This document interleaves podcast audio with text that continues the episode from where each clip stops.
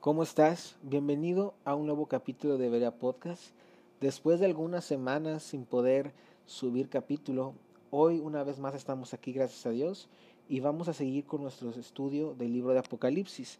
Concretamente vamos a estudiar la segunda parte del capítulo 7 de este libro. Así que ve por tu Biblia, ve por tu, tu libreta, tu bebida favorita, tu pluma ahí, comenzamos.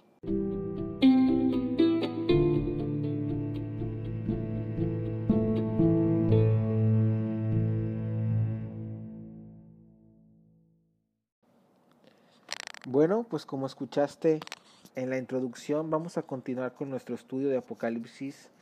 Eh, específicamente vamos a leer hoy del versículo 9 hasta el versículo 17 del capítulo 7, que dice lo siguiente. Después de esto miré, y he aquí una gran multitud, la cual nadie podía contar, de todas naciones y tribus y pueblos y lenguas, que estaban delante del trono y en la presencia del Cordero, vestidos de ropas blancas y con palmas en las manos. Algo que me llama mucho la atención es que dice aquí Juan, después de ver a los 144 mil sellados, a estos judíos, eh, de repente su atención es llevada a una gran multitud, a la gran multitud en el cielo aquí me encanta en estos tiempos que, corren en, en, la humanidad, en las naciones, donde se pelea tanto por la diversidad, por la inclusión, por tantas cosas, podemos ver que no hay nada más inclusivo y más diverso que el Evangelio de Dios. Aquí lo podemos ver. La diversidad aquí en este grupo en el cielo es evidencia de que la gran comisión será cumplida antes del fin y es evidencia de lo que el Señor dijo. Vayan y prediquen esta buena noticia, este Evangelio a toda criatura. Y al final vemos cómo las palabras del Señor Jesucristo en Mateo 24, 14 se cumplen. Todas sus palabras se cumplen. Aquí vemos cómo dice, cómo Juan ve y ve a estas personas y de alguna manera Juan sabía que ellos venían de diferentes naciones, de diferentes tribus, de diferentes pueblos y diferentes lenguas, porque muchas veces hemos llegado a esta falsa idea nada bíblica, cimentada en Hollywood y en películas y en creencias antiguas, de que cuando estemos en el cielo todos vamos a ser iguales y vamos a convertirnos en ángeles y tantas cosas. Y aquí esto es desmentido por completo. Vemos y esto nos confirma que en el cielo podremos todavía encontrar diferencias entre el pueblo de Dios. De la misma manera que los hay hoy en la tierra, seremos individuos. Supongo que cuando Juan los, los, miró, los vio, él podía saber de dónde venían. En el cielo hay individualidad en cuanto a las personas. Cada semilla tendrá su propio cuerpo. En el cielo tú podrás conocer y podrás saber que, que, la gente, por ejemplo, tú vas a decir, oye, tú eres, por ejemplo, yo mexicano, voy a poder saber, oye, tú eres mexicano, oye, tú eres europeo, oye, tú eres africano. Vemos que va a haber una gran diversidad de personas y que vamos a conservar, y esto lo vamos a hablar un poquito más cuando toquemos el tema del milenio, pero que vamos a conservar nuestras identidades étnicas. Porque aquí Juan podía ver y podía saber que estas personas que estaban frente al trono de Dios o que están frente al trono de Dios son de muchas naciones, son de tribus y pueblas y lenguas. Tú vas a poder conocer a una persona y, y, saber que esa persona, vas a poder ver a Abraham, vas a poder ver a Isaac, vas a poder ver a David, vas a poder ver a Samuel, vas a poder ver a estas personas y reconocerlas. Entonces, ese mito de que todos nos convertiremos en ángeles y, y todos seremos iguales, etcétera, pues aquí queda totalmente desmontado. Y también me encanta eso, el Evangelio es para toda criatura, es para todos, porque todos estamos, dice la palabra, destituidos de la gloria de Dios, pero ahora por medio del Evangelio de Jesucristo, de la buena noticia de su encarnación, de su muerte y de su resurrección, Ahora nosotros somos justificados, somos salvados, somos limpiados y podemos ahora ser parte de una familia, de la gran familia de Dios, que es una familia totalmente diversa y, e inclusiva, porque este Evangelio es para todos, es para mujeres, es para hombres, es para niños, es para ah, este, adultos mayores, es para mexicanos, es para europeos, es para estadounidenses, es para africanos, para coreanos, para chinos, para todos. El Evangelio es para toda criatura. Ahora también, algo que me llama mucho la atención es que dice que estaban delante del trono y en la presencia del Cordero. De nuevo podemos ver cómo Juan ve que en el cielo todo es referente al trono de Dios y al Cordero. Ahora sí que muchas veces que aquí podemos ver que el cielo, y, y, va a sonar muy tonto, pero el cielo es cristocéntrico, es diocéntrico, todo gira alrededor de Dios. Todo gira alrededor de Dios.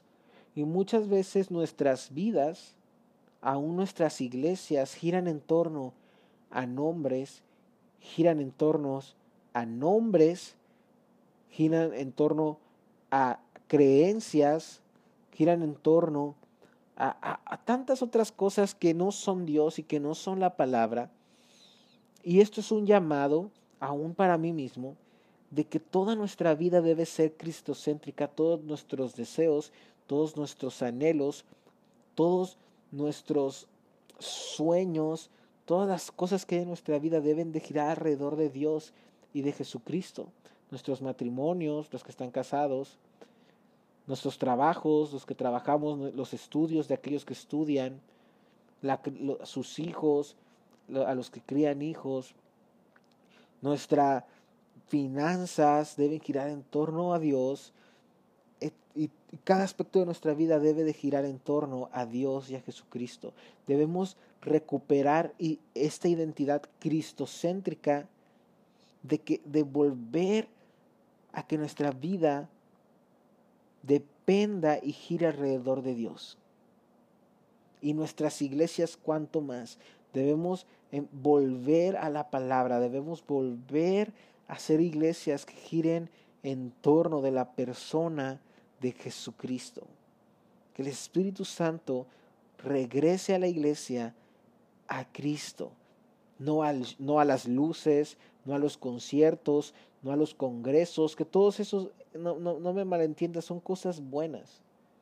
Pero la iglesia se ha centrado tanto en congresos más grandes, se ha centrado en, en más luces, más pantallas, más audiovisuales, más fuegos pirotécnicos, más eh, producción, cuando todo lo que necesitamos en la iglesia es el Espíritu Santo, la palabra de Dios y corazones humillados para buscar su rostro. Y nada más. Ahora, algo que llama mucho la atención es que esta multitud, cuando Juan la ve, el apóstol Juan la ve, puede ver que están vestidos de ropas blancas. Ahora, estos vestidos, esta ropa blanca, no solamente nos recuerdan la justicia de Jesús, que nos cubre, estos hombres no, no recibieron estas ropas blancas porque ellos las hicieron, porque ellos las merecían. Ahorita vamos a ver cómo ellos consiguieron estas ropas, pero también nos recuerda el servicio sacerdotal. Los sacerdotes, cuando tú lees Éxodo, cuando tú lees Deuteronomio, cuando tú lees Levítico, cuando lees Números, varias veces podemos ver aún una parte de esto lo podemos ver en Hebreos, como el sacerdote, que era aquel encargado de darle servicio a Dios, de entrar al lugar santísimo, exponerse a la presencia de Dios y ministrarlo a él y ministrar al pueblo, eran vestidos con una tela finísima de lino que no tenía mezcla, que era puro lino. Esto nos está hablando de que estas personas, esta gran multitud, están en la fila para lograr un servicio santo y para, para llevar a cabo un servicio santo y ordenado para Dios, ya que ellos están utilizando ropas blancas aptas para el servicio sacerdotal. Ahora, veamos que dice, vestidos de ropas blancas y con palmas en las manos. Las palmas, está hablando de, de este tipo de árbol, de, de, de, hoja de palma, que nos recuerda o se usaba en la antigüedad, tal vez para ti, para mí, decimos unas palmas. ¿Para qué queremos unas, unas palmas? Pero la iglesia a la cual Juan le está escribiendo el Apocalipsis, a la que está recibiendo esta carta de manera inmediata por allá del año 90-95 después de Cristo, sabían muy bien qué significaban unas palmas. Las palmas en esos tiempos eran para celebrar la entrada triunfal de los reyes a las ciudades conquistadas o cuando llegaban a reclamar un reino, una propiedad o cuando venían gloriosos y llenos de victoria de, alguna batalla.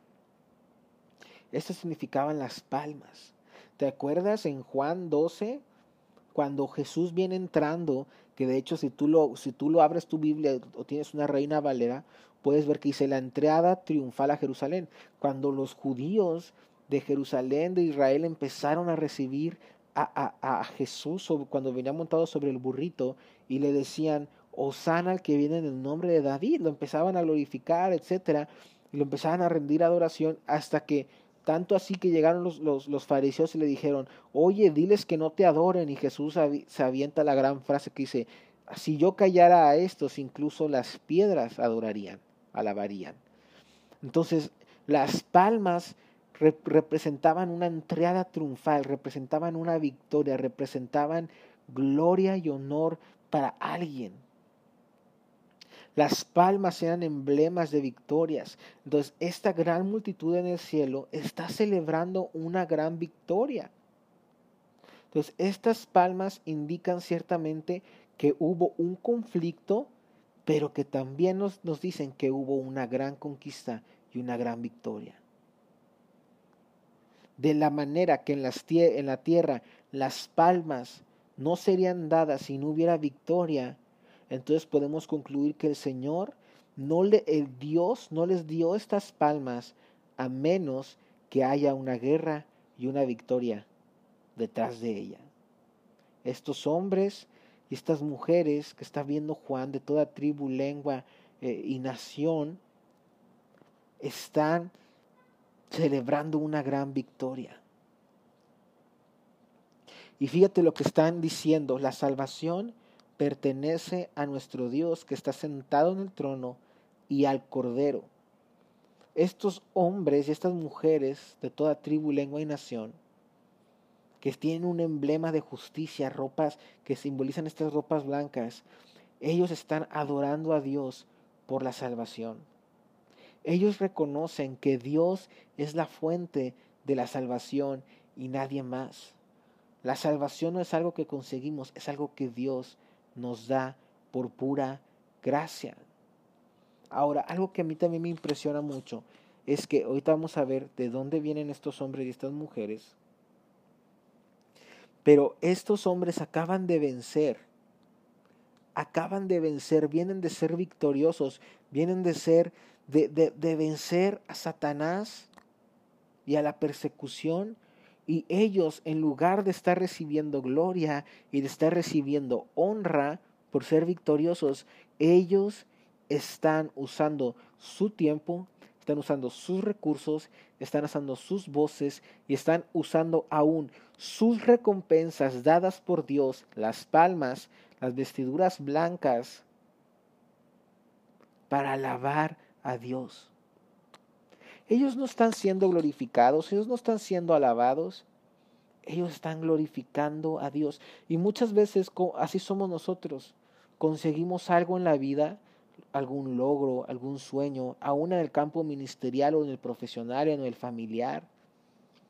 Conseguimos algo, avanzamos algo en nuestro caminar con Dios y nosotros instintivamente buscamos ser reconocidos, buscamos ser que se nos reconozca, buscamos que se nos digan muy bien, muy bien hecho.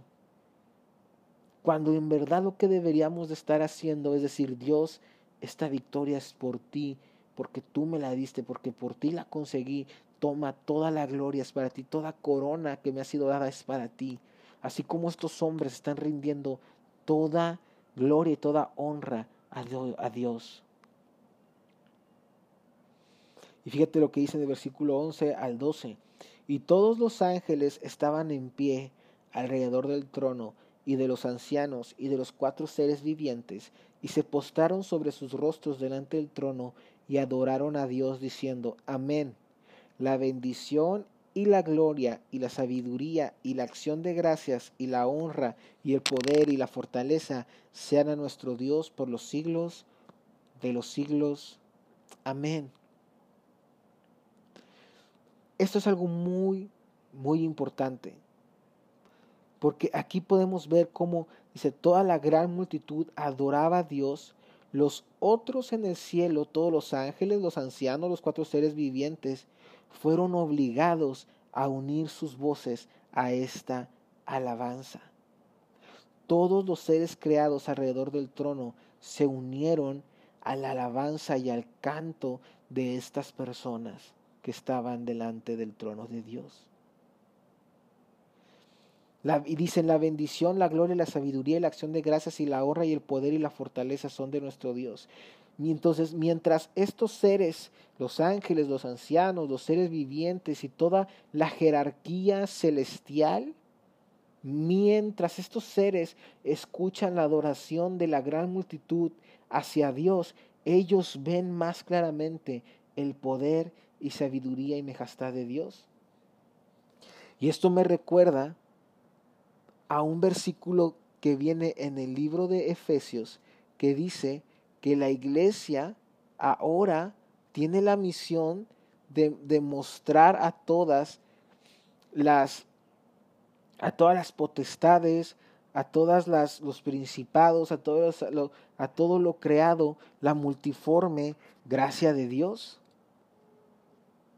Entonces, e, e, e, es impresionante cómo la iglesia se usa para esto. Es más, déjame, vamos al, versículo, creo que es el capítulo 4 de Efesios, que dice... Mm,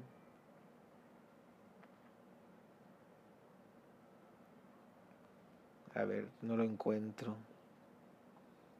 Vamos a ver te pido me tengas un poquito de paciencia para encontrar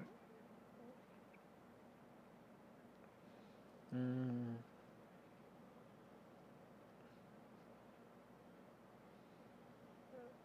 Debe ser entonces en Efesios 3. Ah, fíjate. Es Efesios 3 efectivamente.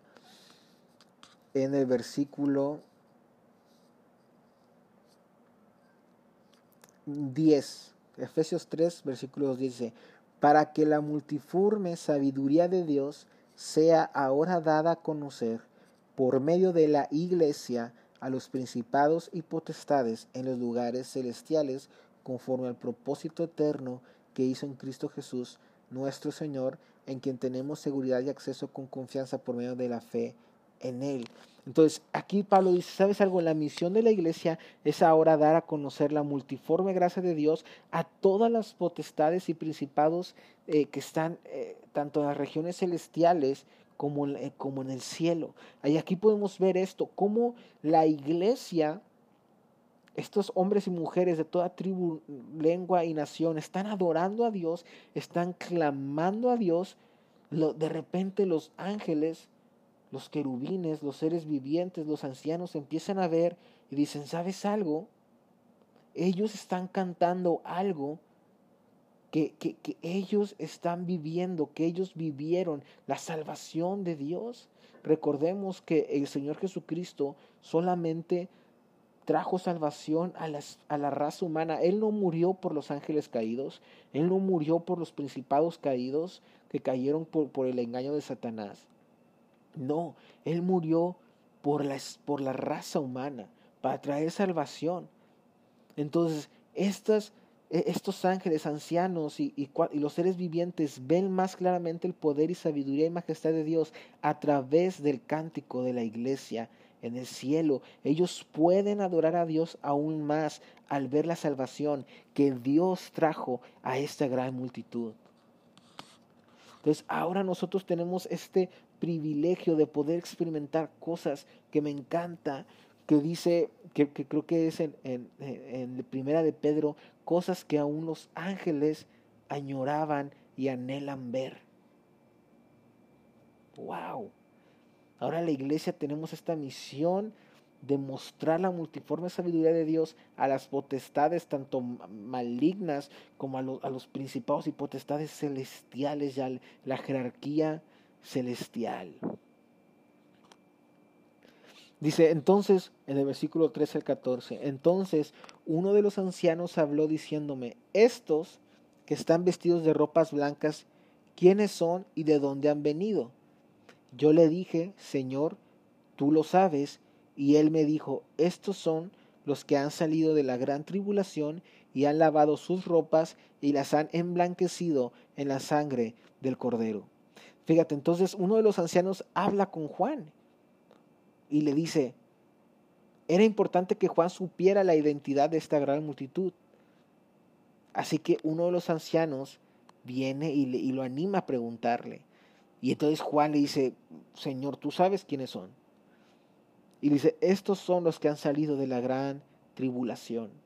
Esta gran multitud de cada tribu y lengua y nación son aquellos que han sido redimidos por la sangre de Jesús en el periodo de la gran tribulación. Ellos, fíjate, ellos habían pasado la gran tribulación. Ellos habían tenido problemas en la tierra durante la gran tribulación. En la gramática griega de este pasaje, los es enfático. Este era un tiempo de gran tribulación para esta multitud.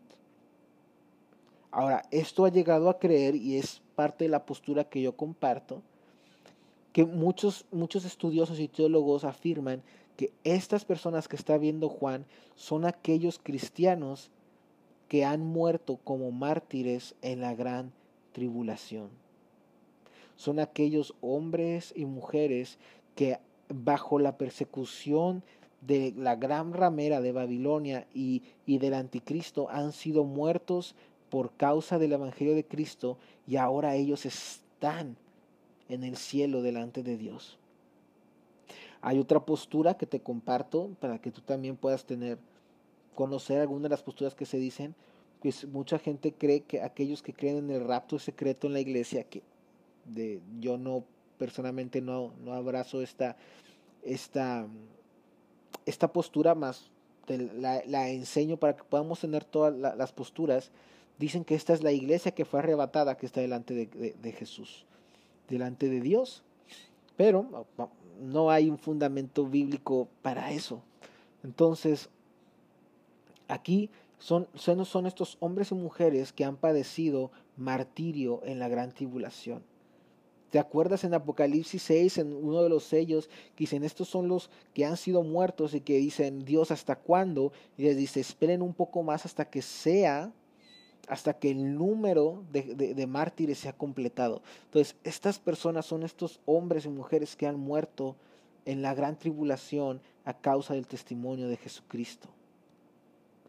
La presencia de tantas personas santas, de tantos santos de la tribulación es una declaración fuerte de la gracia y misericordia de Dios. Aún en este tiempo de juicio, aún en este tiempo de ira, aún en el tiempo más difícil de la historia de la humanidad, muchos serán salvos, muchos de toda lengua, tribu y nación serán alcanzados por el Evangelio de Jesucristo, creerán, serán salvos y por su fe no serán muertos. Pero aquí vemos que para el mundo, el mundo va a ver a estas personas morir y se van a gloriar y van a decir, ¿de qué les sirvió haber creído en ese Jesús y en ese Dios al final están muertos?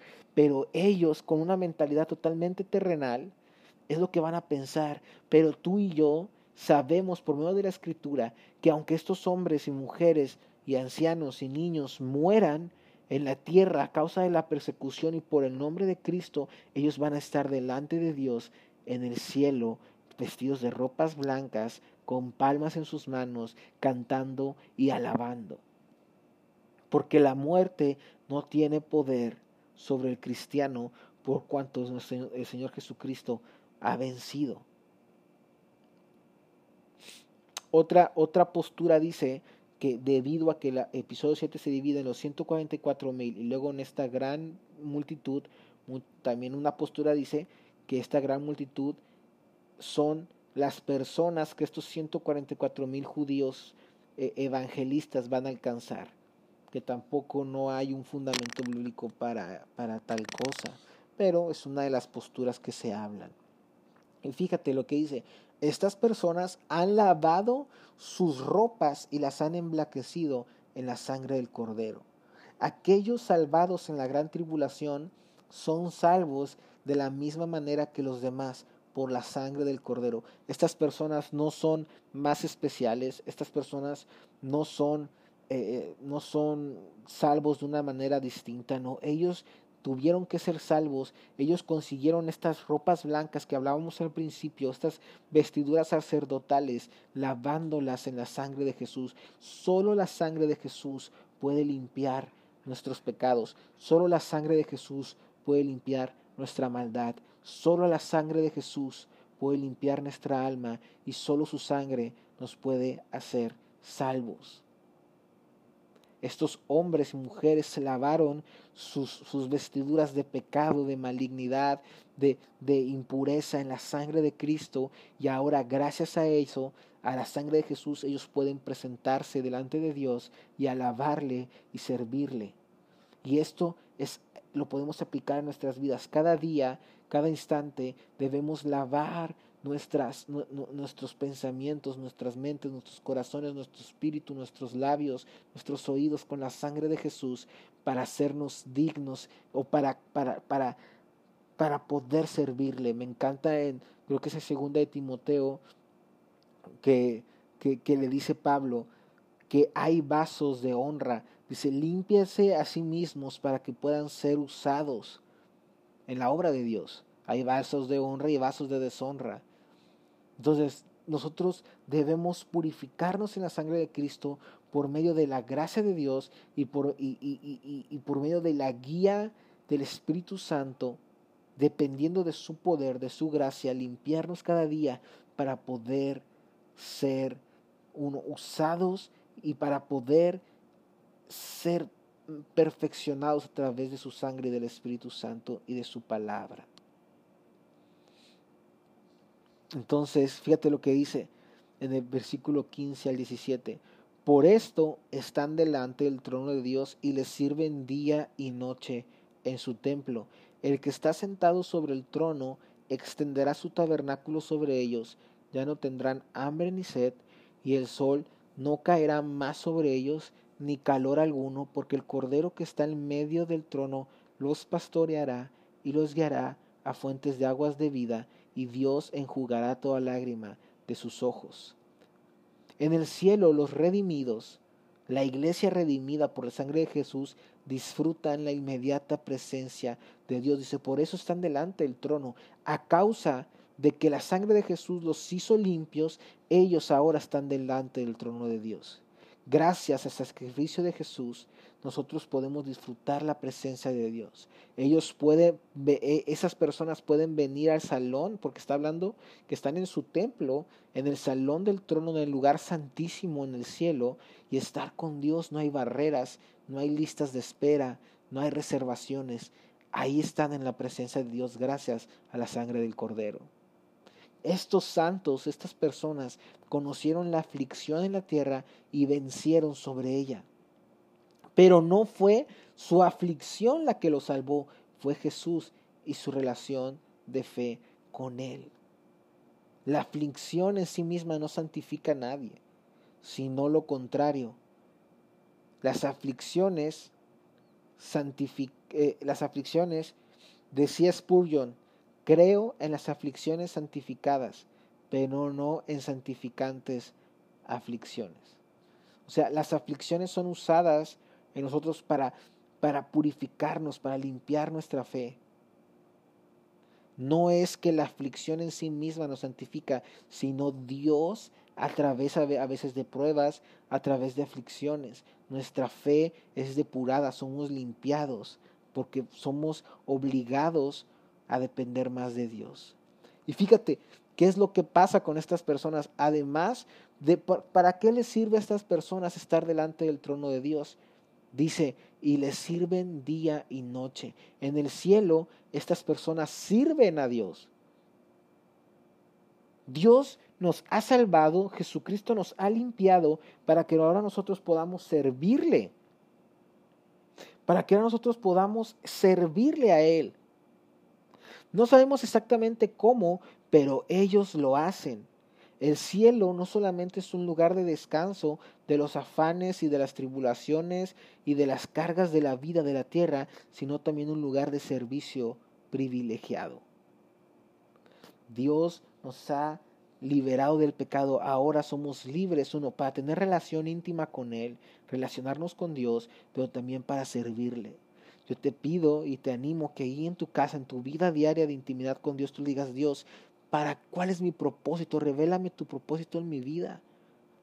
¿Cómo quieres que te sirva? Acércate a tus pastores, acércate a tus líderes. ¿Cómo puedo servir al pueblo de Dios? ¿Cómo puedo servir en la iglesia? Hemos sido salvados en parte también para servirle a Dios y servir a su iglesia.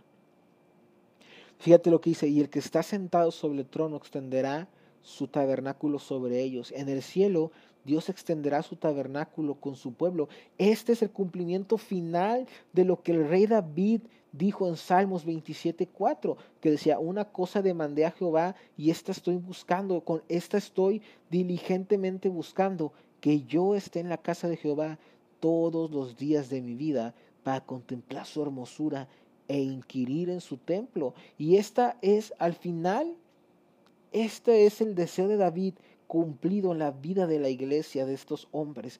Dios extendiendo su tabernáculo sobre ellos, extendiendo su lugar de habitación, extendiendo su presencia, extendiéndose él mismo sobre estos hombres y mujeres en el cielo. Esta es una promesa que tenemos nosotros, que al final Dios extenderá su tabernáculo sobre nosotros. El cordero que está en medio del trono los pastoreará. En el cielo, los rediminos conocerán el amor cariñoso y el cuidado de Jesucristo. Él los protegerá de cualquier aflicción. Dice que ya no tendrán hambre ni tendrán sed, y que el sol no caerá más sobre ellos, ni siquiera tendrán calor. Imagínate ese cuidado que Dios dice, ni siquiera te va a tocar el sol, ni siquiera vas a tener calor, no vas a tener hambre, no vas a tener sed, porque Jesucristo mismo te pastoreará, cuidará de ti, te abrazará, te bendecirá. Él tendrá sumo cuidado de ti. Y dice que Él también proveerá por sus necesidades, porque dice que los guiará a fuentes de agua vida, de aguas de vida. Y tú tal vez estás diciendo, oye, ¿no nos pastorea Jesús ahora? Claro que sí, pero en el cielo lo será aún más. La verdadera vida cristiana, cuando vivimos cerca de Dios, es el borrador, es solamente, me, gusta como dice un, pastor amigo, el pastor Enoch de Amistad San Nicolás, dice, esto es solo una caricatura de lo que Dios en verdad nos va a mostrar, es un borrador la verdadera vida cristiana, esa intimidad, ese amor, ese cuidado que sentimos ahora mismo en la tierra, que es, es, es glorioso, amado hermano. El sentir el cuidado de Dios en esta vida, no, pero no tendrá comparación cuando estemos en el cielo con Él. Es nada más el borrador de lo que está por venir. Jesús mismo pastoreándonos, cuidándonos, protegiéndonos, amándonos. Y dice, Dios enjugará toda lágrima de los ojos de ellos. En el cielo los redimidos ya no conocerán la tristeza o el dolor. El dolor y la lucha de esta vida terrenal se han ido y las lágrimas son una cosa del pasado porque Dios enjuagará toda lágrima. Qué amor tan perfecto y tan tierno. Imagínate la mano de una mamá quitando las lágrimas del rostro de su hijo Así va a ser Dios mismo, con ese amor tan cariñoso, va a limpiar toda lágrima.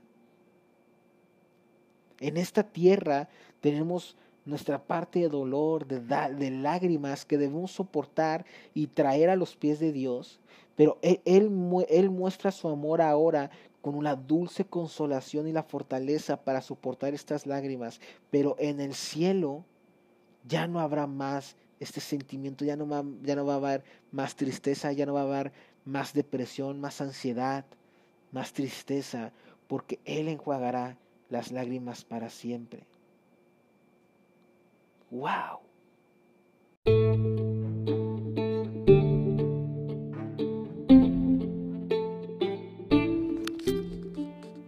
Ha sido, la verdad, un, episodio hermoso. Me encanta este, estos, estos versículos. Y así llegamos al final de, de, este capítulo después de unas cuantas semanas, perdón por el trabajo y he, tenido algunos unos pendientes ahí en, la vida laboral, pero gracias a Dios podemos estar aquí escuchando la palabra de Dios. Gracias a ti por estar una vez más con nosotros aquí en Berea Podcast. Te pido que si este, este episodio te bendijo, te, te edificó, en, alguna, en, algún, en algún nivel en tu vida espiritual, te pido que lo compartas con alguien que tú crees que también le pueda servir. Muchas gracias por, estar, por haber estado una vez más con nosotros. Te bendigo y nos vemos en el próximo episodio de Berea Podcast.